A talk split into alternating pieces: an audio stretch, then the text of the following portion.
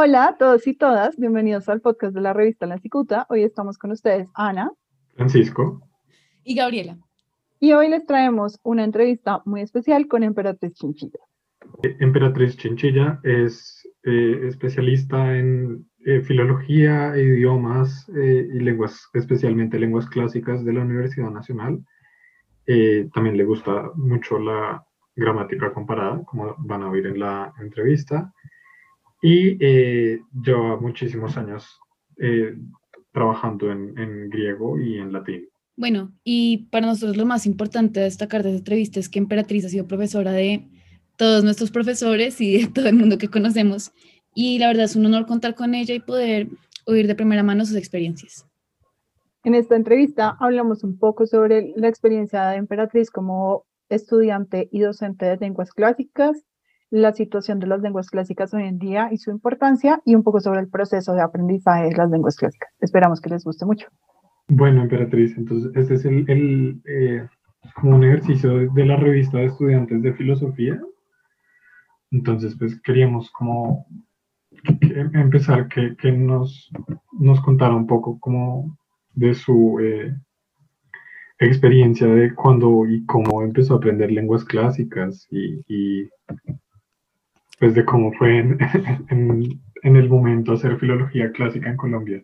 Pues bueno, yo empecé muy, todavía estaba muy niña en el colegio porque cuando la profesora de biología nos daba las palabras, decía esto es bio, era de biología, no, esto significa tal. A mí me encantaba que nos diera ese tipo de términos y desde ahí como que me empezaron a gustar y tuve la suerte de tener la profesora como tres semestres seguidos y entonces ella nos dio después anatomía, después química. Bueno, es decir, nos daba, pero siempre traía términos que a mí me gustaba que los diera. Entonces, desde ahí yo creo que empezó mi inquietud por las lenguas clásicas porque me encantaba que nos dieran esos términos. Ahí puedo decir que inicié mi gusto por las lenguas clásicas. Hasta, claro, allá después cuando entré a la universidad, es decir, cuando teníamos que elegir carrera, pues uno siempre mira los programas y cuál es lo que más me gusta o qué cosa es la que más me gusta. Y bueno, pues me incliné por la filología porque definitivamente me atraía mucho, pues eso de las etimologías, ¿no? Entonces, mm, tuve la gran suerte de tener un magnífico maestro, un verdadero maestro, que se llamó Yuosa Saranka, no sé si lo han oído nombrar. Era, era un lituano, profesor de la Universidad Nacional. Y yo empecé con él el griego, el, el mm, profesor de latín sí fue un infortunio, se enfermó, bueno, pasaron muchas cosas y el primer mes casi no tuvimos clase porque mm, yo entré en el 80, en, enero del 80. Lo que pasa es que en la nacional siempre ha habido dificultades y ha habido cierres y entonces cuando uno comienza, eh, está terminando el semestre anterior. Yo, por mi parte, no tuve que terminar el semestre anterior, sino entramos en el, en el semestre que era después vinieron las dificultades.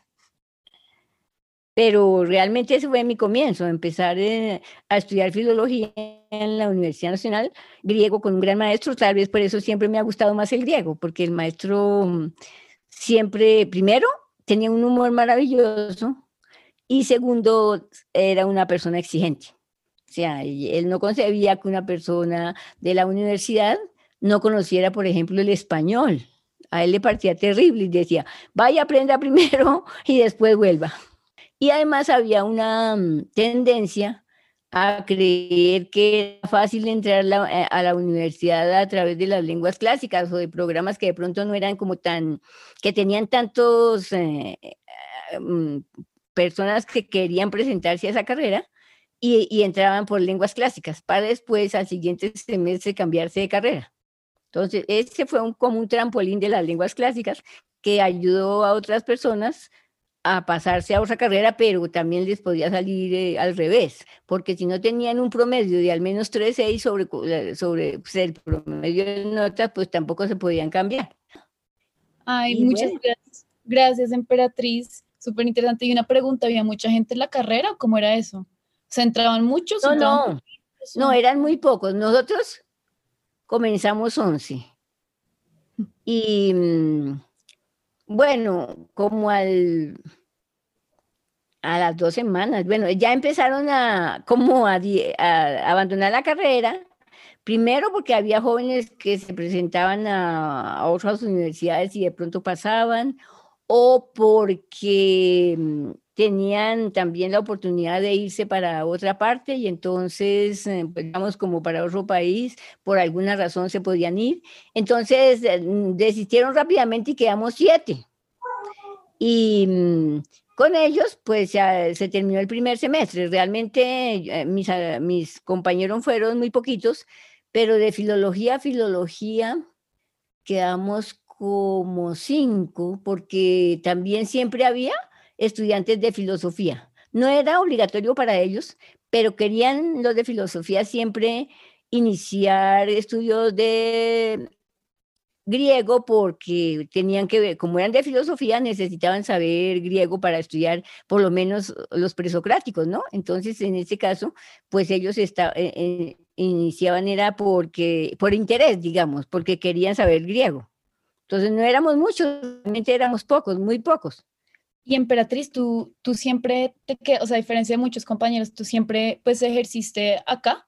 Siempre te quedaste en Colombia y viste como el campo de las lenguas. Sí, sí, yo siempre me quedé aquí en Colombia, eh, terminé la carrera, pues bueno, claro que en la universidad, como les digo, siempre hubo muchas dificultades. En el año, en ese año como que fue, la toma de la embajada de la República Dominicana por el M19, eso como que fue en el 80. Y preciso ahí fue que empezamos eh, eh, dificultades, y, y entonces cerraron como dos meses la universidad. Y luego, bueno, volvimos y ahí empezaron todas las carreras y en el siguiente semestre había que hacer los exámenes del anterior y continuar con el semestre siguiente. Mis semestres fueron los primeros de dos semestres realmente, porque había que, había que trabajar mucho, claro, y, y al comienzo era difícil porque uno no pues yo nunca en la vida había visto eso, por lo menos. No había visto nunca ni qué era declinación, no sabía qué era. Yo sí sabía que era española porque eh, me tuve la suerte de tener un buen colegio tanto de primaria como de bachillerato, pero saber eh, lo que eran declinaciones y empezar a aprender a través de las declinaciones no era tan fácil. Sin embargo, pues ahí, eh, como me gustaba tanto, pues digamos que yo hice muchos ejercicios, demasiado, llené muchos cuadernos haciendo las declinaciones porque declinaba todo, todo lo que me salía al paso.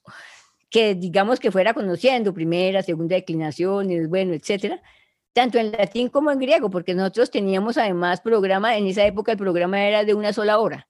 O sea, uno veía una hora de griego y una de latín eh, cuatro veces a la semana, o sea, eran cuatro horas de griego y cuatro de, de latín en la semana.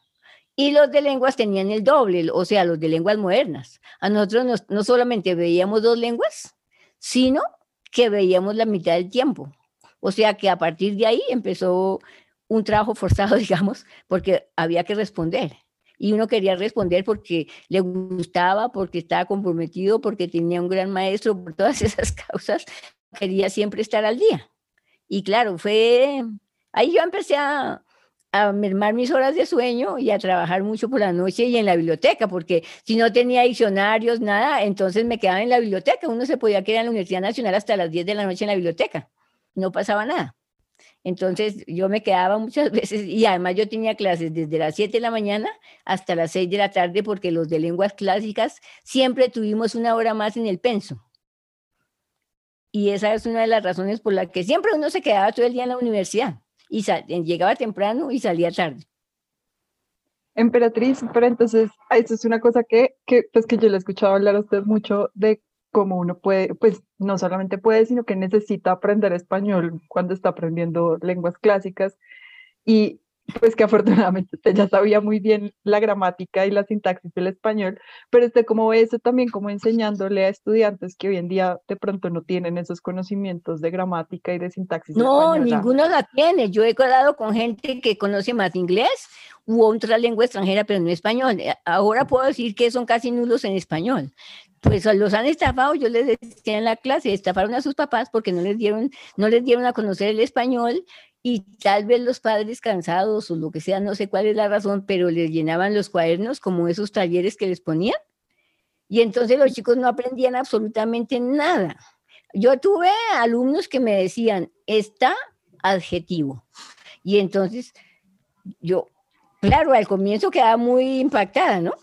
Porque jamás había pensado que eso ocurriera, pero sucedió y después me, ya, al final, o sea, yo, por ejemplo, tuve eh, estudiantes muy buenos que sabían gramática y conocían bien la lengua española. Y en la Universidad de los Andes tuvo magníficos, eh, pero muy buenos alumnos que conocían la gramática. En cambio, había otros estudiantes que no sabían, sabían muy poco o casi nada, pero no tan nulos como los de ahora. Es que los de ahora no saben absolutamente nada, pero yo sé que la culpa es del colegio, donde estudian porque no les enseñan español o como les digo, llenan esos talleres, esos cuadernos que tienen que llenar, pero el jovencito no sabe, y el niño, porque en ese momento es un niño, no saben qué es nada. O sea, no conoce las categorías en lo más mínimo y es una razón grave por la que después ellos tampoco se interesan, por ejemplo, por el latín o el griego, porque si no conocen español, si no saben escribir, y yo les decía eso, no, jóvenes, están equivocados porque les toca aprender a escribir en este curso. O sea, denle gracias al latín y al griego, porque no solo van a aprender latín y griego, sino también español. No es que sea un orgullo, pero pueden aprender español a través de latín y de griego. Precisamente, eso les decía yo también como una razón para estudiar griego-latín, que si nosotros tenemos una lengua romance que es una hija del latín, o sea, que hablamos latín moderno, ¿por qué no estudiar latín? por ejemplo, ¿no? Para quienes no querían estudiar griego sino latín. Y al comienzo, claro, no me creían, pero después, mucho después, cuando yo me los encontraba, me decían, ay, gracias, emperatriz, porque por usted yo supe escribir, y los de derecho, porque tuve alumnos de derecho, y me decían eso, que gracias al latín o al griego habían aprendido español. Claro, no, yo todavía tengo en mis programas de, de griego 1 y griego 2 que vi con ustedes como objetivo principal aprender la morfosintaxis del español y luego la del griego. Porque es que a mí me gustó la gramática comparada. A mí en la nacional me tocó dar gramática comparada del latín y el griego. Y entonces me gustó mucho. Y me gustaba que los jóvenes supieran cómo es el, español, aprendiendo, por ejemplo, cómo en latín tenemos muy, es decir, las palabras son muy hechas, casi iguales algunas. Lo que pasa es que ya la fonética cambia pero las palabras hay algunas que son bastante semejantes y nuestra lengua tiene un 75% de latín. Entonces, pues es una gran maravilla poder conocer el latín y a través del latín se aprende pues el español.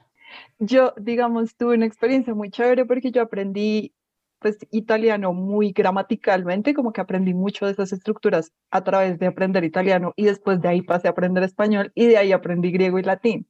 Pero entonces me gustó mucho porque el griego y el latín son lenguas, pues son lenguas de las que viene el español, pero las lenguas flexivas son lo suficientemente distintas como para que uno de verdad tenga como otra perspectiva sobre el idioma. No sé si... Naturalmente, claro. Pues sí, es decir, uno conoce la flexión por la conjugación, pero es distinto, porque las características, pues de todas maneras son eh, muy distintos, es decir, que son modo, tiempo, número, persona, voz, etcétera, a decir las funciones de cada palabra, sujeto, complemento directo, complemento de nombre, complemento indirecto, etcétera. Esos son distintos porque es la palabra que va cambiando de acuerdo con la función. Y en el verbo, pues es que como el verbo es el núcleo, pues cambia, cambia en el sentido porque claro, el verbo ya tiene régimen y pues es algo, es, es bastante distinto. Pero si uno compara un poquito la flexión del verbo con la del nombre o la del sustantivo, pues claro que también encuentra alguna relación y resulta menos difícil. No obstante, para nosotros sí es difícil, porque no estamos acostumbrados y saber que hay declinación es, eh, es un poco complicado. Pues claro que yo comprendo que es difícil. Sin embargo, hay algunos jóvenes que son muy despiertos y aprenden rápido. Ustedes, por ejemplo, aprendieron rápido. Y por eso están en el seminario, ¿no? sí, no, yo tengo ahí una, como una pregunta o un tema que no sé cómo usted cómo lo ve, pero yo, por ejemplo, en filosofía y con, con todos estos debates de que las lenguas clásicas son difíciles de aprender, para mí siempre fue muy parecido como a las lógicas y a y aprender matemáticas por este asunto de que sí requiere como la práctica y el trabajo y lo que usted decía, como quedarse a hacer el ejercicio y tener como este compromiso por fuera, porque sí es como aprender a estructurar como la perspectiva que uno tiene de maneras distintas. No sé si a usted le parece. Claro, es que la palabra, como tiene una, una estructura interna, es una morfología, esa morfología realmente es una lógica. Entonces, uno aprendiendo a conocer lo que es el tema, la palabra, sus desinencias y demás, pues entonces ahí aplicando una matemática. Pues siempre es igual, o sea, cambia la palabra, pero para, las distintas funciones todo es igual. Entonces, bueno, claro, se aprenden la, el tema, aprenden las desinencias y de acuerdo con el género, pues también va a cambiar la forma, pero es toda sobre la misma estructura. Eh, y Emperatriz, yo tengo una pregunta con algo que hemos hablado que me parece muy interesante, que pues uno cuando empieza a estudiar esto, pues lenguas clásicas, yo estudié latín con usted, vi latín 2 y después seguí, estuve en el taller de traducción y me gustó mucho. Y uno siempre le preguntan como, ¿para qué? ¿No? La clásica pregunta de, ¿usted por qué hace eso? ¿Para qué? Y pues, no sé, estamos hablando con Ana y con Francisco como un poco por el lado de la utilidad. ¿Usted cree que tiene que haber una utilidad en este estudio?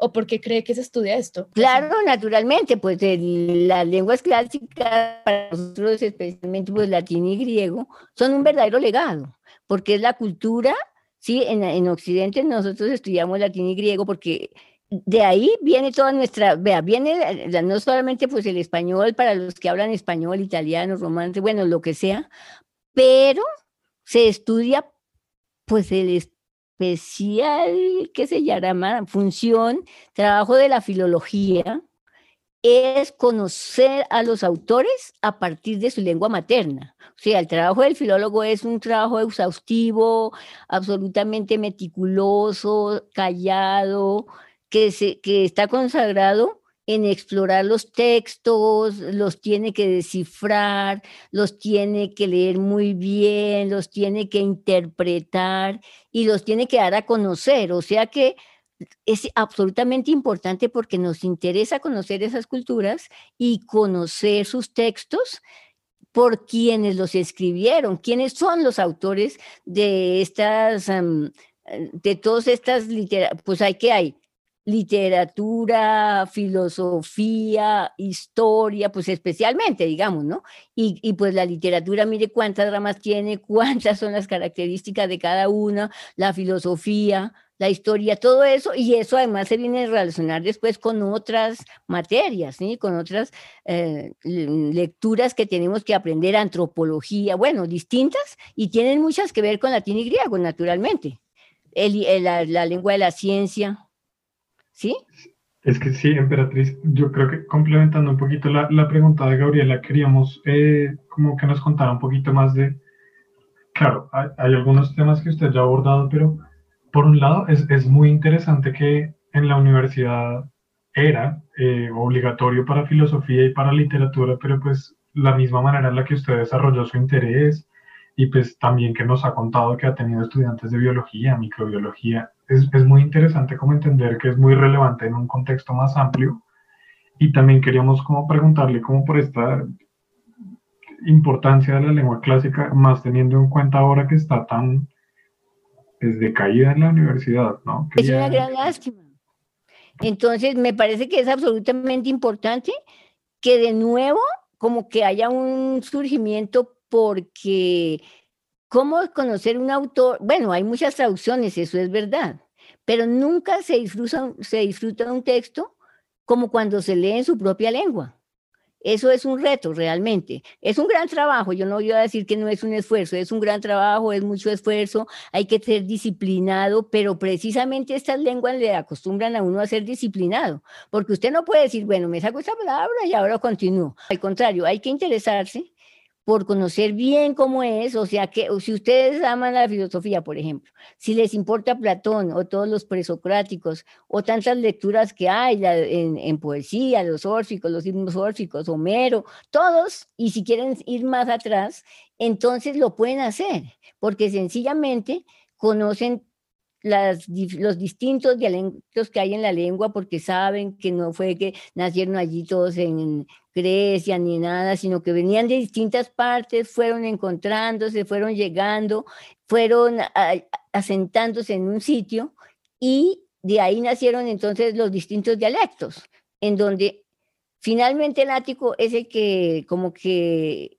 el más difundido, de pronto es el menos difícil. Sin embargo, sí es importante conocer muy bien cómo se fueron originando esos dialectos y cómo al final pues casi que quedan todos en el ático, ¿no? Pero si ustedes ya quieren leer un autor, quieren leer Safo, quieren leer algún otro poeta o alguna otra tipo de literatura, el mismo Homero, los que sean, lo pueden hacer, porque con que se lean un pequeñito tratado de fonología, pueden acceder tranquilamente y no les va a dar trabajo. Pero así como que sean inaccesibles o terribles, no. Es simplemente también que uno se interese y tenga el gusto por la lengua. Y además porque si en español la gente no estudia ni gramática ni sintaxis, en latín y el griego casi que es imposible aprender sin sintaxis.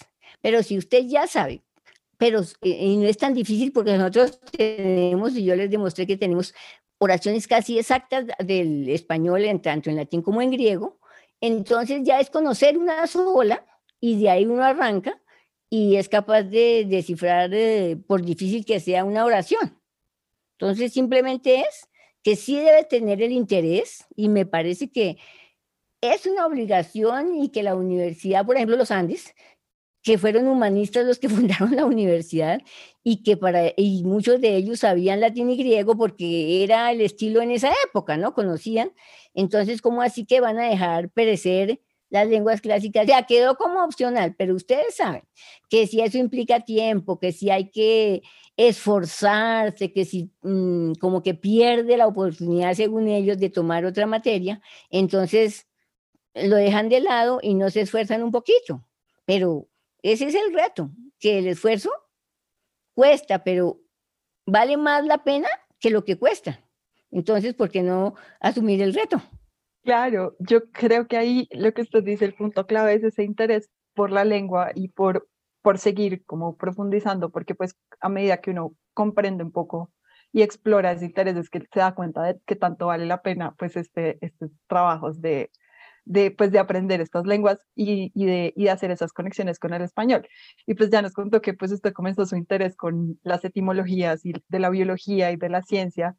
Eh, y pues yo creo que igual con este legado que tenemos de las lenguas clásicas, también todos esos puntos en los que llega ese legado a la biología, al derecho, a la ciencia, a la filosofía, a la literatura, pueden ser como puntos en los que podemos tomar ese legado y como profundizar un poquito en eso. No sé qué más. Como sí, claro, por ejemplo, yo tuve pues, muchos puntos ha visto usted de interés en los estudiantes o, o, en usted misma como para llegar a, a querer las lenguas clásicas como pues queremos nosotros?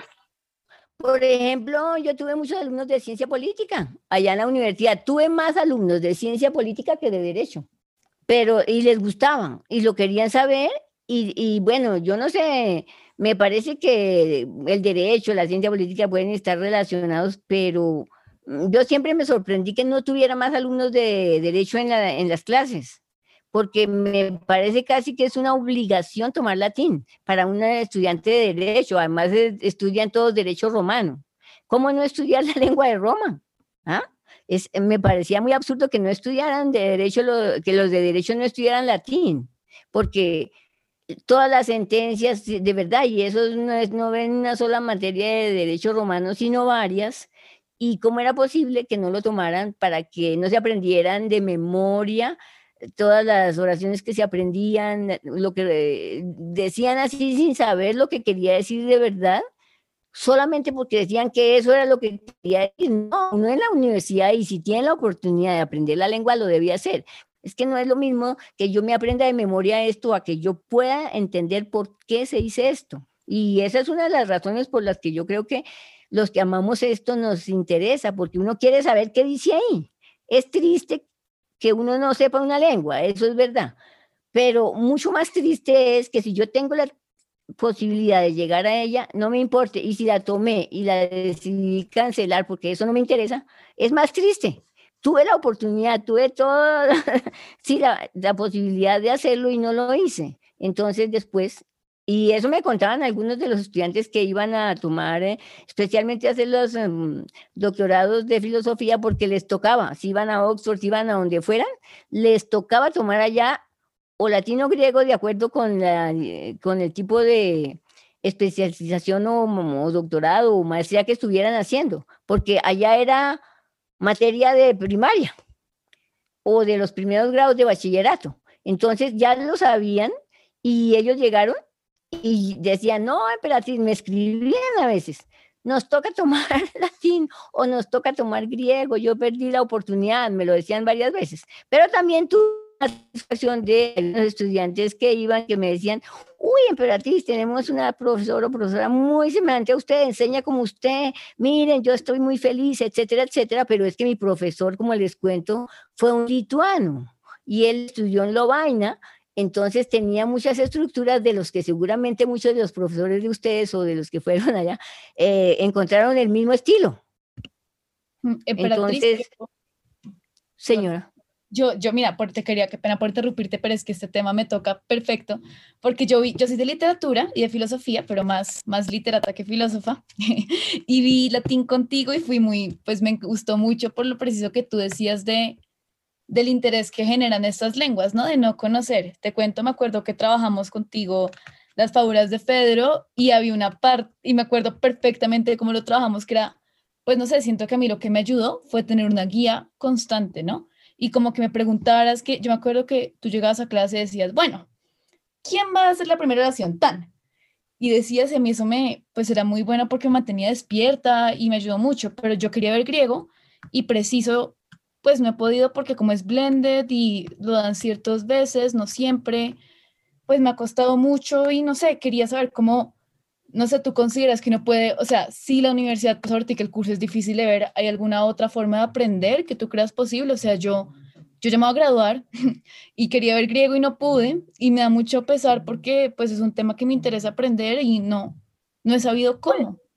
¿Hay otra forma de hacerlo fuera de esta academia, ¿tú cómo consideras que uno puede como empezar a estudiar lenguas clásicas o, o algo por el estilo? Bueno, yo como no soy tan amiga, bueno, o sea, en el internet uno mira las páginas y le dice, mire, hay ejercicios, pero a mí me parece que el joven sí necesita una guía.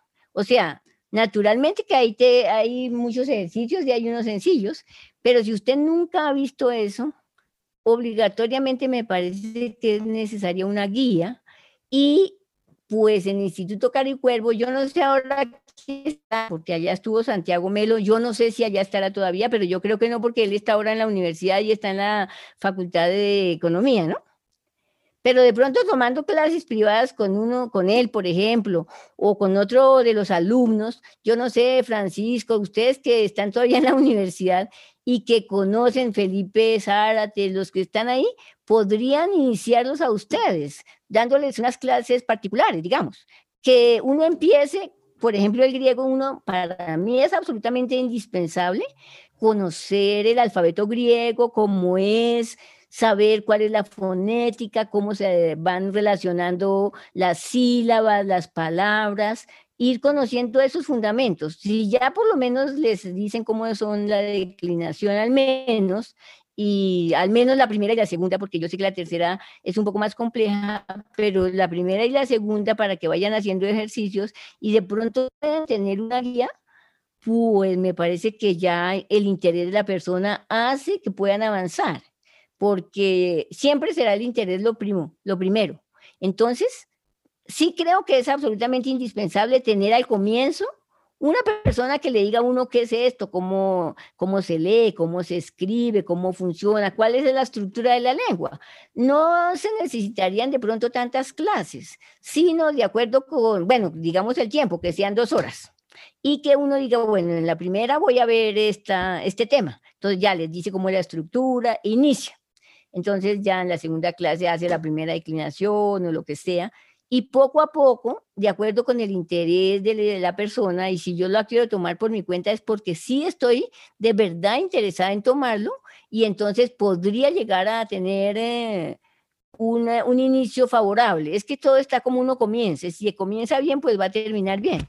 Y, por ejemplo, Gabriela, si de pronto ahí en la universidad, yo creo que hay todavía estudiantes que tienen mucho interés, como Francisco, como Ana, que les podrían ayudar o que les podrían eh, como conectar con una persona que ustedes conozcan, podrían iniciar eh, un poquito con, con, jóvenes que estén interesados. Y como sé que no es posible reunirse varios, pero de pronto en la casa de cada uno si no son tan, no viven tan lejos, porque es que también se le pone demasiado misterio, pero siendo cuidadoso todo se puede hacer. Sí, lo que hace falta también en términos de horas es que nosotros, como hagamos sesiones de acompañamiento para los estudiantes más pequeños, ahí estamos sin duda. Ay, qué maravilla, eso me parece que sería bueno, pero también como que hacer que los jóvenes pierdan el miedo, porque como ya les han dicho que eso es terrible, que eso quita tiempo, que eso es, bueno, es decir, hacen como un estilo de terrorismo, entonces no debe ser así, al contrario, hay que atraerlos, hay que decirles que esto es muy lindo, que ustedes se distraen, que ustedes se diviertan, que disfruten solo, porque desde luego que la lengua tiene que ser, uno tiene que inspirarlo y ser hedonista. Y los griegos fueron hedonistas, acuérdense. Entonces, ¿por qué no hacer que los jóvenes al aprender griego sientan esa emoción de poder conocer las palabras y ya cuando empiezan a conocer las palabras y ven la estructura y hacen la primera oración y ven que no es tan difícil, ¿no? Ho, filos, ton, filos, sterge, ya. Ustedes les explican qué quiere, quiere decir eso, cómo es, cómo va.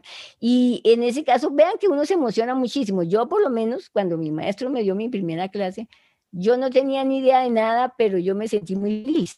Uno se siente muy feliz cuando le empiezan a decir eso, cuando ve las letras, cuando le como que empieza a conocer todo.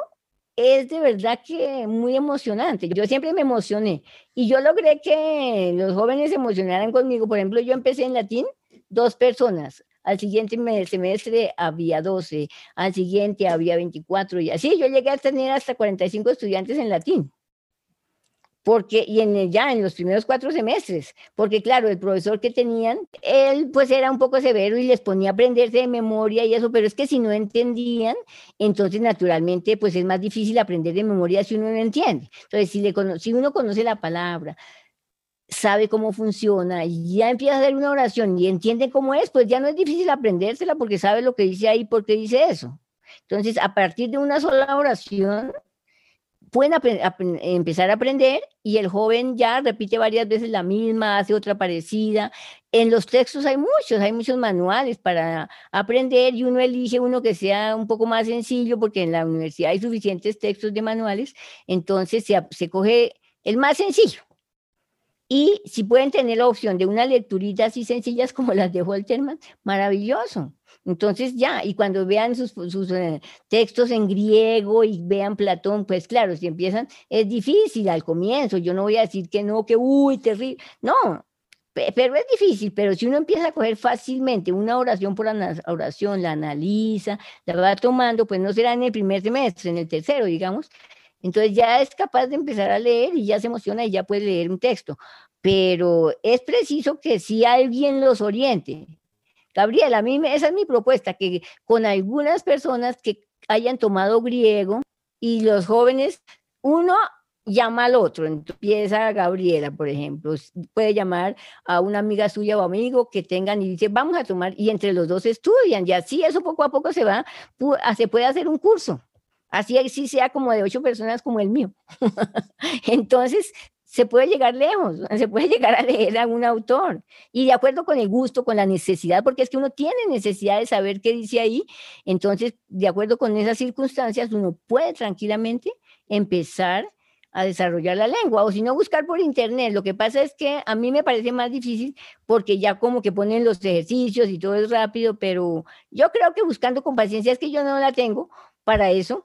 Entonces, buscando con paciencia se consiguen textos y, y que no sean difíciles, sino sencillos y que tengan la fonética que es la clásica, no la posterior que ya no aspiran el espíritu, ya no tienen varias, no, sino de verdad como es, como fue de verdad, entonces, mm, pues de acuerdo con las reconstrucciones, ¿no? Y que nosotros aprendimos y que creemos que fue así, pero sí, con las transcripciones y todo uno cree que sí fue así, entonces mm, se podría llegar a, a conocer bien la lengua. Creo que, o sea, digamos, para mí continuar con griego y con latín sí fue mucho de, de la emoción de entender, como usted decía, Emperatriz, cuando, cuando uno comienza a entender de qué se trata y qué es lo que dice ahí, uno se emociona y eso le va dando como el motor para poder como continuar.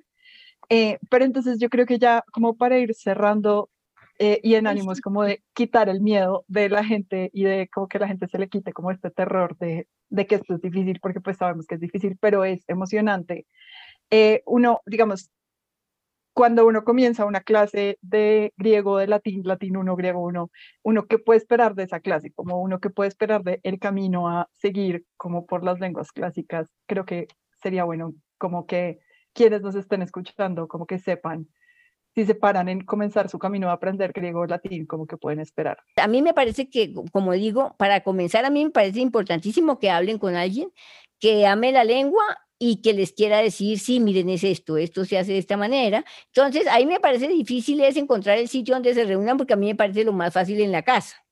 Pero pues bueno, no se sabe si eh, pues tendrían que hablar con sus padres o con los que sean, o si viven solos, pues mejor aún porque ya los invito a mi apartamento y simplemente voy allá. Por ejemplo, Ana conoce a tal persona que puede enseñar esto, que no vive lejos. Y lo mismo Francisco, que puedan conocer a alguien. A mí me parece que ese es el camino más fácil y siempre hay una persona que nos pueda ayudar. Entonces ustedes deben conocer entre todos sus amigos y relacionados que han estudiado latín o griego y que fuera eso lo conocen, porque saben cómo es. Entonces les indica qué deben hacer. El trabajo es encontrar la primera entrevista. De ahí depende qué realmente cuál es el, el camino que deben seguir y cuál es lo que tienen que decir. Miren, yo quiero saber qué es latino, qué es griego, cómo puedo aprender. Me gustaría por lo menos ver una oración y oírla. Yo tuve, yo estuve en la Universidad de La Sabana y tuve una profesora, se me olvidó el nombre en este momento, pero no he visto a nadie tan feliz cuando pudo traducir su primera oración era feliz y me decía, estoy muy feliz, puedo saber lo que dice aquí, que esa es como una gran importancia, ¿qué dice aquí? Lo puedo saber, lo puedo descifrar. Entendí esto y de verdad, Doris se llama la señora, eh, lo puedo saber. Entonces, cuando son así de felices estudiando y que puedan entender, porque yo lo he vivido, sé que se ponen muy felices. Por eso el camino es que sean capaces de entender al menos una oración en esa lengua y disfrutarla. Y que sepan que yo voy aquí para disfrutar, no para sufrir. Siempre tienen que tener eso en mente. Voy a aprender y voy a disfrutar y voy a, estar muy contento. Entonces, ese es el camino, empezar con alegría para estar contento. Y como yo les dije siempre, no sé si me oyeron, el que estudia latín y griego nunca tiene penas, porque no tiene tiempo para las penas. No la tienen, es en serio. Entonces van a ser felices. Por, por, eso les recomiendo que por favor, si conocen a alguien que quiera estudiar latino griego como Gabriela, que encuentren a alguien y que de verdad quiera irse con esa persona y aprender, que esta persona tenga el interés de enseñarles, porque yo sé que hay gente que quiere enseñar y que tiene facilidad para hacerlo. Entonces, si lo hacen así, pues van a disfrutar los dos. o los tres o los cinco. Muchas gracias, en verdad. No, ni más faltaba. Gracias a ustedes, porque me hacen recordar mi, mi antiguo tiempo. Ay, no, gracias a ti por estar acá, por las clases. Realmente para mí fue un honor tomar clases contigo. Y siempre, Ay, pues va, va, a encontrar una persona que le enseñe griego. Ay, gracias, ojalá. Claro que sí, claro que sí. Y lo va a disfrutar mucho. Muchas gracias por tomarte el tiempo y por estar acá, en verdad. No, ni más faltaba, es un placer. de verdad. emperatriz. Muchísimas gracias. Creo que todos. Usted. Ana, Francisco, muchas gracias, Gabriela. Y bueno, que logren sus metas. Muchas gracias, emperatriz. Esperamos Muchas que la gente que escuche se anime a, a aprender. Bueno, eso fue todo por hoy. Esperamos que hayan disfrutado el podcast y que se animen, pues como yo, a estudiar un poco las lenguas clásicas.